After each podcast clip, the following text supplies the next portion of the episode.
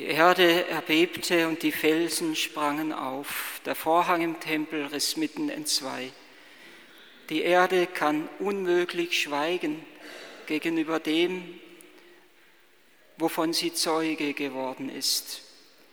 Jesus hatte es gesagt am Palmsonntag.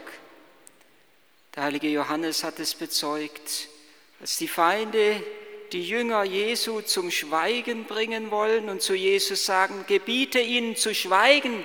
Als sie Hosanna rufen, da sagt Jesus, wenn sie schweigen, werden die Steine schreien. Das Beben der Erde ist das, ist die, das Beben der Erde ist die Sprache der Steine, ist die Erschütterung der ganzen Schöpfung über den Tod des Schöpfers am Kreuz, über die Größe Gottes, der sich so ausliefert, dass er sich von seinem Geschöpf zu Tode quälen lässt. Die Erde erbebte, es ist Zeichen der Theophanie, der Gotteserscheinung. Damals, als Gott am Sinai dem Mose die Propheten, dem Mose die Gebote gab, da erbebte die Erde. Jetzt, als Jesus uns sein Leib und sein Blut und sein Herz gibt, erbebt die Erde wieder. Er gibt, Gebote waren Ausdruck, dass er etwas von sich gibt, um den Menschen zum Heil zu führen. Jetzt bei seinem Tod am Kreuz ist es Ausdruck, dass er nicht etwas, sondern sich selbst gibt, um uns zum Heil zu führen. Die Erde erbebt und die Felsen sprangen aus, sprangen auf. Es ist Ausdruck dafür, dass die Toten, die die Unterwelt gleichsam gefangen gehalten hat, zurückgehalten hat, dass der Tod keine Macht mehr hat, dass die Macht des Todes gebrochen ist, dass der Tod seine Beute zurückgeben muss, dass er die Kraft, keine Kraft mehr hat, die Menschen in seinen Bann zu halten, weil Jesus in die Nacht des Todes hinabgestiegen ist. Die Erde erbebte, es ist nur Ausdruck dafür, dass während der ganzen Passion alle der Beteiligten in irgendeiner Weise zu innerst erbebt sind, vom Abendmahlsaal bis zum Grab. Vom Abendmahlsaal von dem Moment an, wo Jesus sagt, einer von euch wird mich verraten, geht ein Beben durch die Jünger. Keine Selbstsicherheit. In keinem der einzigen der Jünger Selbstsicherheit, keinem Arroganz, der sagen würde, mir könnte das nicht passieren, sondern jeder mit der bangen Frage vertraut, bin ich es etwa, Herr? Und Erschütterung wiederum, als der Verräter gezeichnet wird, Erschütterung, als der Herr den Jüngern sagt, in dieser Nacht werdet ihr alle Anstoß nehmen an mir und zu Fall kommen. Und dann versuchen die Jünger, das, was durch den Verrat des Judas schon irgendwie in dieser heiligen Gemeinschaft an Bruch, an Gebrochenheit hereingekommen ist, wieder zu heilen. Petrus sagt niemals, Herr. Und alle anderen Jünger stellen sich wie ein Mann hinter Petrus. Sie bezeugen das Gleiche. Wir wollen dich nicht verraten. Wir wollen dich nicht ausliefern und verlassen. Erschütterung in den Jüngern und Erschütterung in Jesus selber. In seinen Worten, die er zu den Jüngern spricht, aber auch in seinem Gebet, das er zum Vater spricht. Erschütterung, als er sagt, meine Seele ist zu Tode betrübt.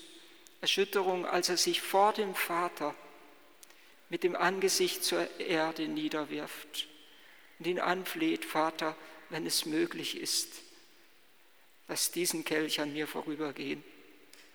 Wer könnte glauben, dass da nicht das Herz des Vaters selber zu innerst erbebt in diesem Moment.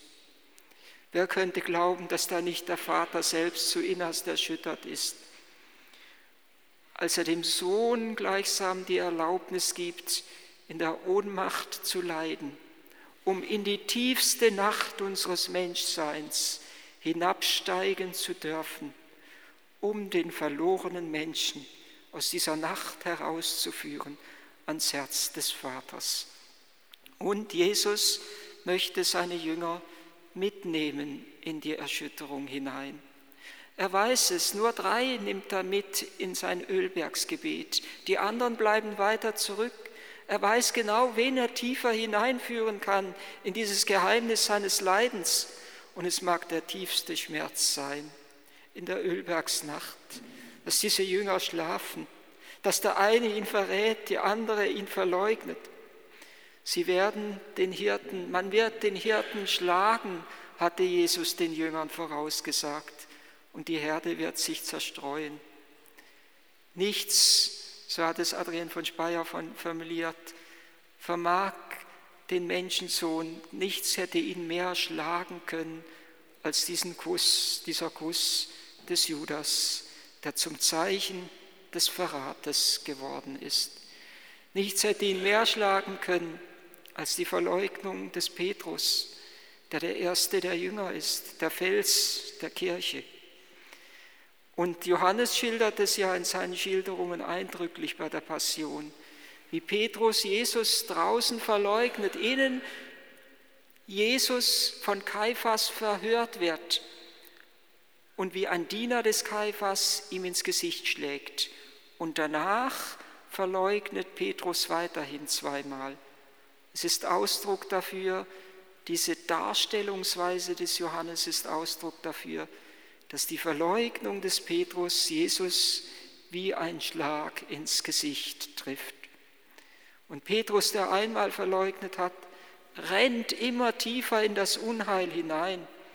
Das stellt Matthäus, wie wir es eben gehört haben, eindrücklich dar. Zuerst heißt es, er leugnet ihn zu kennen. Dann heißt es, er leugnete und schwor, obwohl doch Jesus gesagt hatte, du sollst nicht schwören. Und dann heißt es, er verfluchte sich selbst und leugnete noch einmal, Jesus zu kennen. Er geht in die immer tiefere Nacht hinein. Einzig der erlösende Blick des Herrn, der Petrus bis ins Herz trifft, vermag erneut ihn von seiner Schuld zu befreien und zu erlösen. Und die tiefste Erschütterung, die den Menschen treffen kann, wird uns hier, Matthäus hat es mehr geschildert als die anderen Evangelisten, wird uns bei Judas sichtbar. Der, der zum Verräter geworden ist. Tiefste Erschütterung, weil er jeden Boden unter den Füßen verloren hat. Der Halt ist ihm verloren gegangen, er erhängt sich. Er hat keinen tragenden Grund mehr. Er hat ihn gesucht bei den hohen Priestern des alten Bundes, denen er Jesus verraten hatte. Er ist zu ihnen gelaufen er hat ein erschütterndes Schuldbekenntnis gesprochen. Ich habe Unrecht getan. Ich habe euch einen unschuldigen Menschen ausgeliefert. Und was sagen Sie? Keine Lossprechung, keine Vergebung. Sie können sie ihm nicht geben. sie ist noch nicht im alten Bund gegenwärtig, erst durch den Tod Jesu am Kreuz, sondern sie sagen zu ihm, das ist deine Schuld. Sieh selber zu, wie du damit zurechtkommst. Sie überlassen den Sünder sich selbst. Sie zeigen ihm keinen Weg auf in die Erlösung und in die Gnade und in die Vergebung hinein. Erschütterung in allen, die in irgendeiner Weise beteiligt sind am Kreuz des Herrn.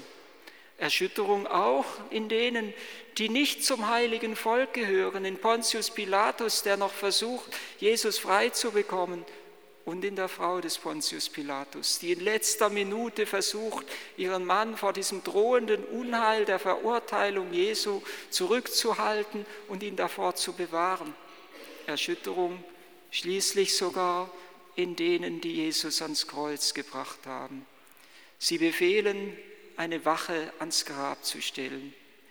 Denn tief in ihrem Herzen wissen sie, dass dieser Tod noch nicht das Ende ist.